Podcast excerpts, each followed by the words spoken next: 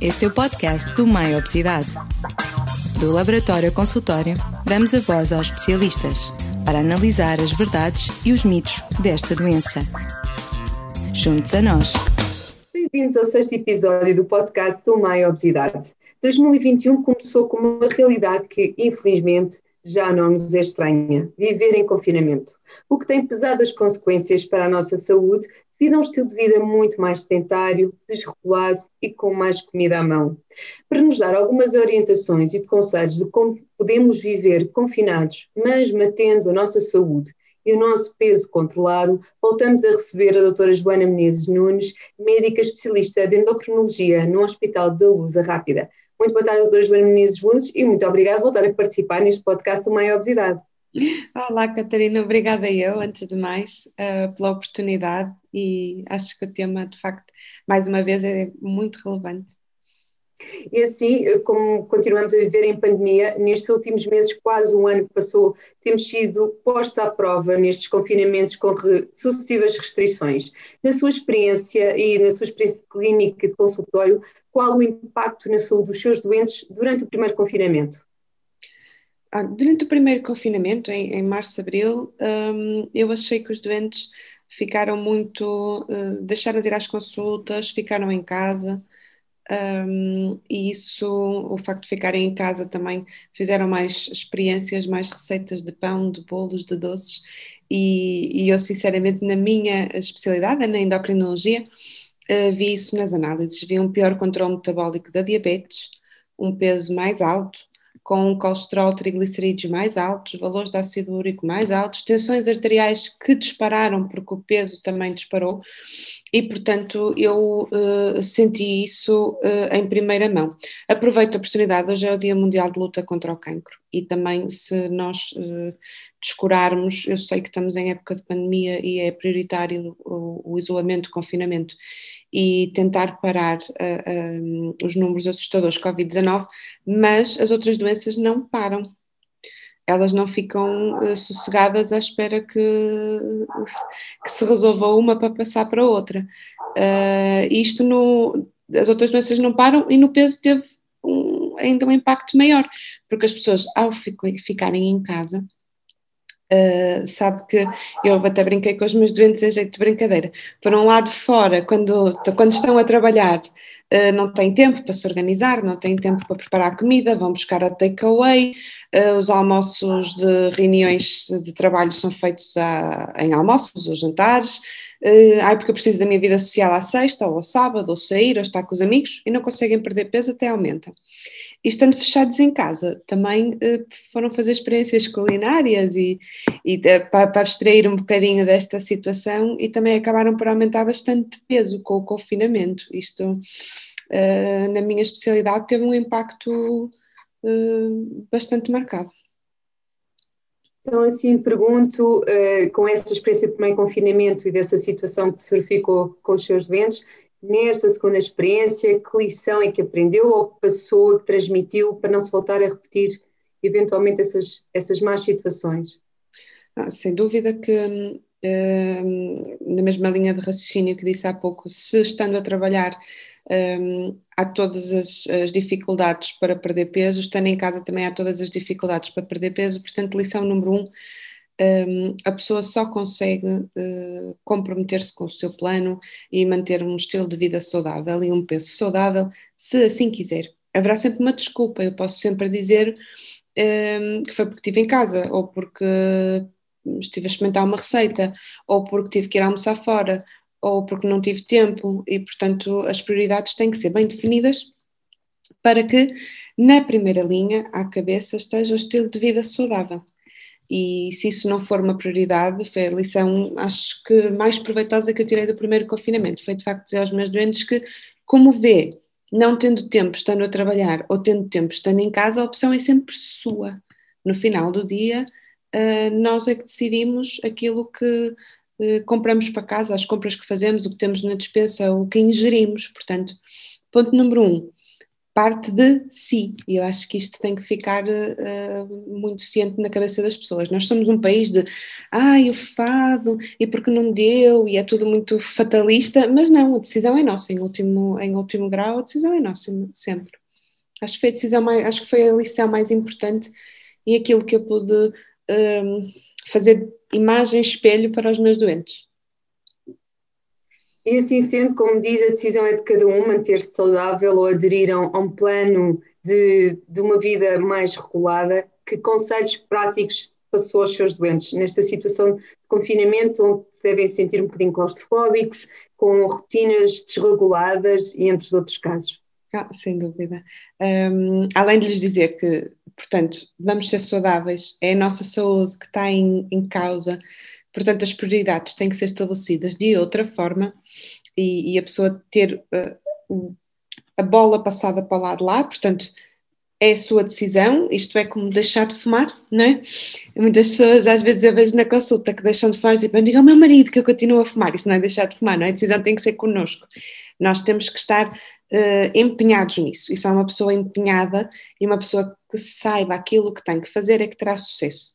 Acho que, sobretudo no confinamento, é preciso manter os hábitos de vida um, regulados, a hora de acordar, a hora de deitar, não entrar um, naquela de adormecer mais tarde, acordar mais tarde e desregular os hábitos de vida, continuar a beber água, fazer exercício 30 minutos por dia, se quando andamos na correria do dia a dia se perde tempo a ir aos, se as pessoas fizerem no ginásio, por exemplo, a ir para o ginásio, perde tempo no trânsito, perde tempo a chegar lá, a equipar, a ir fazer o exercício em casa, isso já nem sequer se aplica, porque a pessoa está em casa, a internet tem inúmeras opções, há imensas aplicações, todos os personal trainers e os ginásios se adaptaram a aulas online que dá para fazer em casa, com o apoio e já nem se gasta o tempo de, de estar uh, na, na, deslocação, de ida e de volta para casa.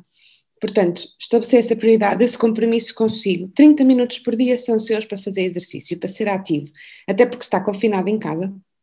É bom que se mexa aqueles 30 minutos, até é uma, é uma sensação de alívio. A pessoa uh, faz exercício, não está sempre sentada, não está sempre numa determinada uh, posição.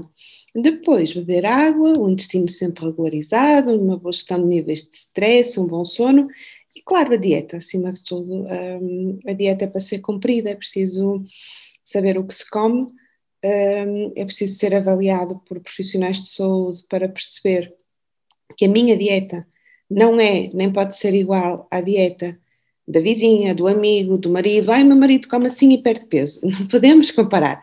O marido. É, depende do sexo, depende da idade, depende do metabolismo, depende da genética, depende de tantas coisas que de facto não podemos comparar. As coisas têm que ser individualizadas e por isso é que há planos específicos para cada pessoa. E a pessoa tem que saber um, adaptar-se a isso e tem que saber uh, lidar com a dieta de uma forma de isto é a minha oportunidade de ser saudável, isto não é nenhum sacrifício nenhum, eu não estou a penar, ninguém me está a obrigar um, uh, martirizar-me. Não, eu estou a comer isto porque isto faz-me bem, isto é bom para mim, isto é saudável, é como dormir, dormir para mim é bom, é saudável. Portanto, essas, um, essas prioridades têm que, têm que mudar, de facto. E, e acho que são os pontos-chave que eu posso dar uh, aos meus doentes e a quem nos estiver a ouvir, é que a lista de prioridades tem que ficar pela ordem correta. Muito obrigada, doutora Joana. E tocando naquele ponto que referia logo na entrada, da questão da disponibilidade da comida, é verdade que muita gente optou e está a optar por fazer receitas, ou por fazer pão em casa, ou fazer mais doçaria, porque tem esse tempo livre e muitas vezes possivelmente gosta mesmo de cozinhar. Como é que se faz a gestão da comida, estando tão perto uh, de nós, agora tão disponível e ainda por cima com mais tempo para confeccionar? Pois, uh, nós somos um país que se come bem, sem dúvida alguma. As receitas são boas, os restaurantes são bons e hum, eu compreendo que seja extremamente difícil passar de um regime para filhos em casa, teletrabalho, sem a ajuda de ninguém, a pessoa tenha que dispersar para algum lado. Acaba por ser um pouco terapêutico, como jardinagem ou, ou outra atividade, outro hobby qualquer. Mas o conselho que eu dei, para aquilo que eu vi, acima de tudo, Se a pessoa não comprar, não tiver em casa, não vai fazer. Se tiver em casa, porque já por algum motivo já tenha comprado e tenha na sua dispensa, arrumar a dispensa. As coisas mais tentadoras, colocar bem longe da, da, da, do alcance da vista, para que no dia a dia uh, abra a dispensa e diga assim: olha, tenho aqui isto saudável, tenho aquilo, é o que vou fazer, e não ali à mão de semear. Um, Uh, tudo o que possa incitar a fazer os doces e os bolos e o pão e aquelas receitas mais pesadas. Um, uma coisa importante e que poderia ser uma boa alternativa, um, as pessoas já que têm um pouco mais de tempo livre, ou pelo menos em vez de o gastarem a fazer receitas, podem desviá-lo para fazer os 30 minutos de exercício e podem desviá-lo para aprender o que é que é ser saudável, porque ser saudável e comer para perder peso e ter um peso saudável uh, implica que tenhamos alguns conhecimentos. É preciso a saber o que são legumes, o que são hortaliças, como é que se leem os rótulos dos alimentos. Por exemplo, está num supermercado, qual é a melhor escolha? É preciso saber ler os rótulos e há tantas. Hoje em dia nós temos o, o site www.perderpesocomsaude.pt tem lá um ótimo um, texto sobre como ler rótulos. Inclusive dá para fazer um print screen e guardar as imagens para perceber, olha, este é verde, posso, aquele é amarelo, se calhar já não convém, o vermelho então nem pensar, por forma a fazer escolhas melhores. Eu muitas vezes digo aos meus doentes, quando vais experimentar, isto resulta melhor nas mulheres, quando vais experimentar uma peça de roupa, olha para a roupa, gostou dela, vais experimentar, olha para a etiqueta para ver o preço.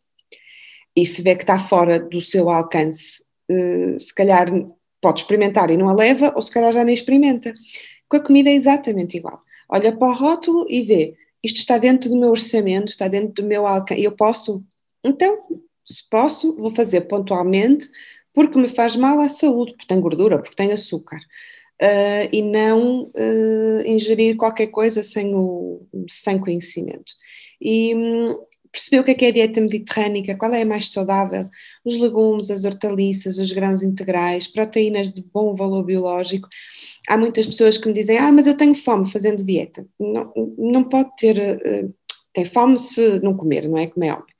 Mas se fizer uma dieta equilibrada, com legumes a todas as refeições, boas proteínas, sempre a sopa, beber a quantidade de água, a pessoa não tem fome porque está a comer de forma correta. Eu estou-me a lembrar de uma senhora que me disse: de manhã está um pequeno almoço, à hora do almoço como um prato de sopa, depois às seis da tarde tenho tanta fome, doutora, não imagina, chega a casa como tudo. Pois, porque à hora do almoço não comeu legumes, não comeu fibra, não comeu proteína, não comeu hidratos de carbono complexos, portanto, claro que às seis da tarde tem uma fome, uma hora do lobo, e o estrago que vai fazer aquela hora é muito pior do que se comesse regularmente e direitinho, além que lhe vai fazer muito pior, porque àquela hora vai comer, eu não sei, mas algumas pessoas dizem que é um pacote de batatas fritas e depois passa para um chocolate e passa para um gelado, e entretanto passa para queijo e passa para marmelada e passa para pão, portanto há ali um misto de desconsolo com fome, um, algo que é preciso saber controlar, e, e se as pessoas forem detentoras de conhecimento,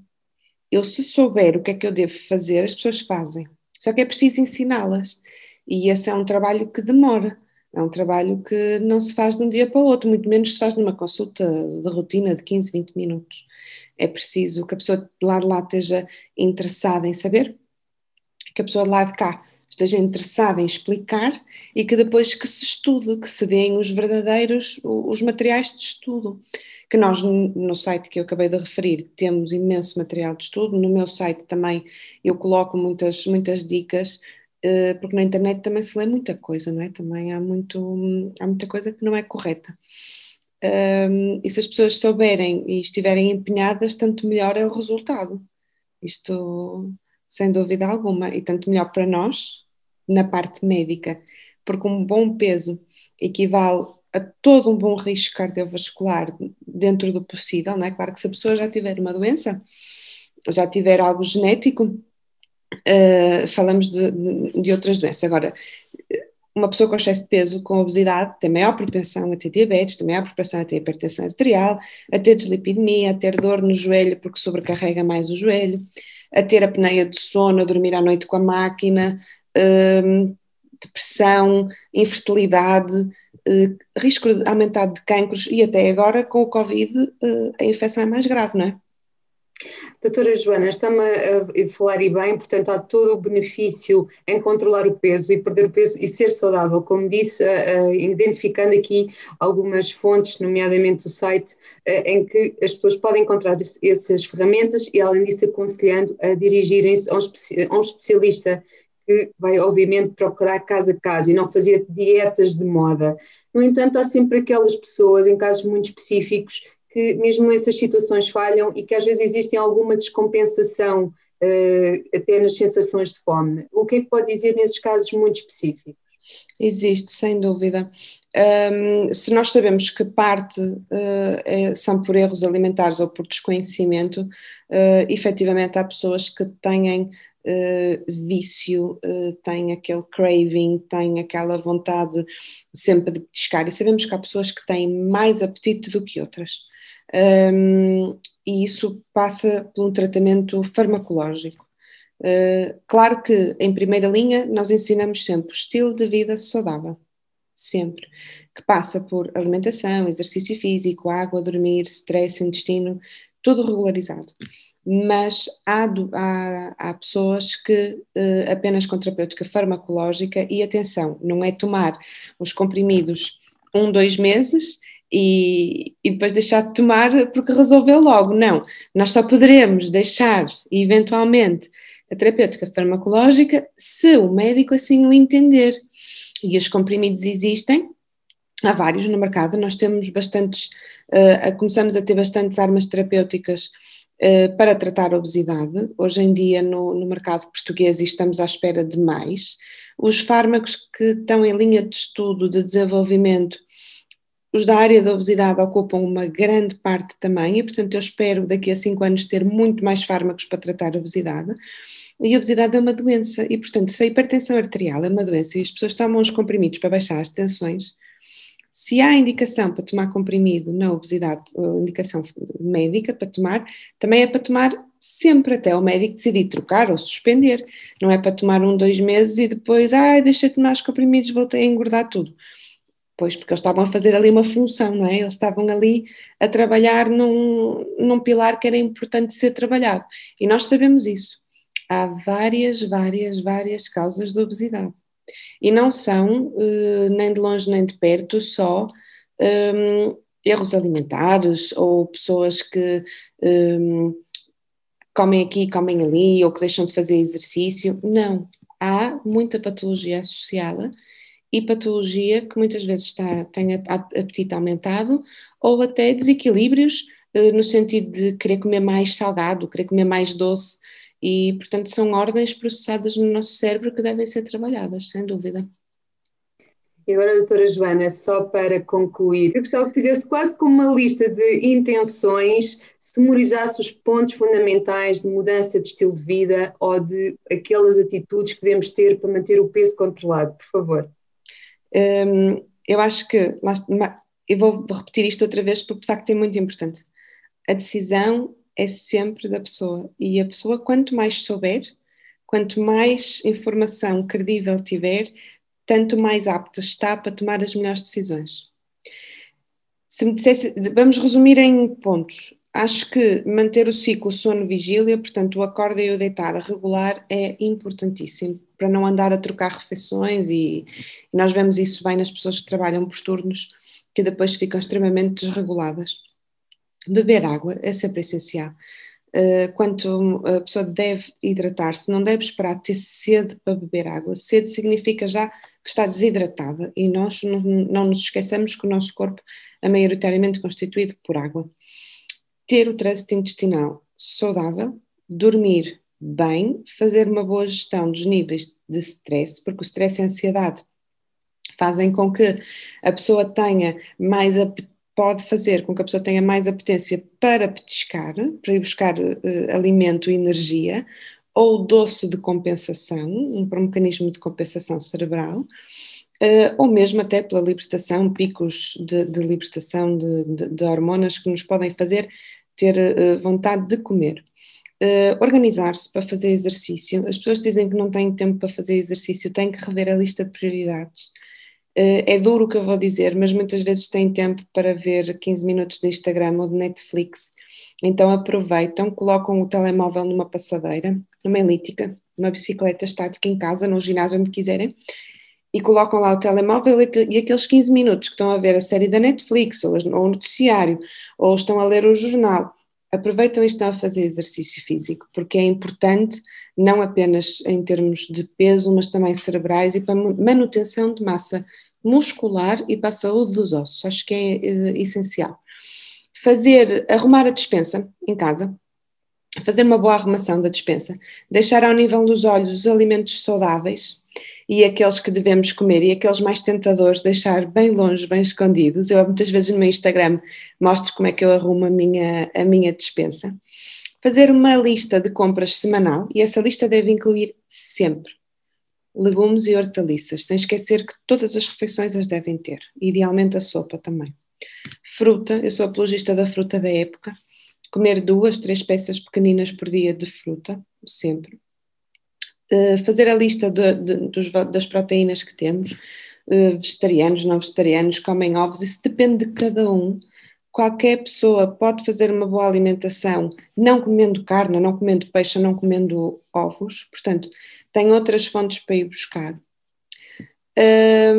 E sem dúvida que comer aquela quantidade que está estipulada, uh, toda a gente pode comer um bocadinho a mais por gula, mas é aquele bocado é o suficiente. E qual é aquele bocado? Depende de cada um. É como estava a dizer, como já falamos.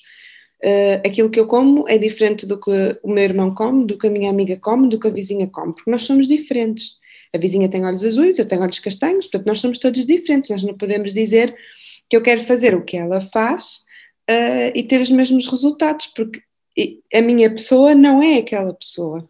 E muitas vezes as pessoas veem nas influencers e receitas saudáveis, mas que as pessoas fazem uma, duas horas de exercício por dia e de facto é, é, é, é genética, é o metabolismo, é a massa muscular, é a idade, é o exercício que essas pessoas fazem e connosco não resulta. E hum, manter as consultas, as consultas com os profissionais de saúde, no nosso caso, com endocrinologia, com nutrição, com psicólogo, com o cardiologista, mas uh, manter as consultas todas, as consultas da rotina, de rastreios. Lembro mais uma vez que hoje é o Dia Mundial do Cancro e, portanto, rastrear, diagnosticar, prevenir são as nossas melhores armas. A nossa saúde não, não tira férias, não podemos descansar. Acho que são assim as, as os pontos-chave que podemos resumir. Muito obrigada, muito obrigada, doutora Joana Menezes Nunes. Nós dois vamos ficar por aqui e assim, seguindo estes conselhos, e se for preciso ouvir mais do que uma vez, salvaguardar realmente a nossa saúde durante este período de confinamento, que pretendemos o mais curto possível, para podermos de facto estarmos todos bem. Agradeço também a quem nos está a ouvir e até um próximo podcast de Mãe Obesidade. Este é o podcast do Mãe Obesidade. Do Laboratório Consultório, damos a voz aos especialistas para analisar as verdades e os mitos desta doença. Juntos a nós.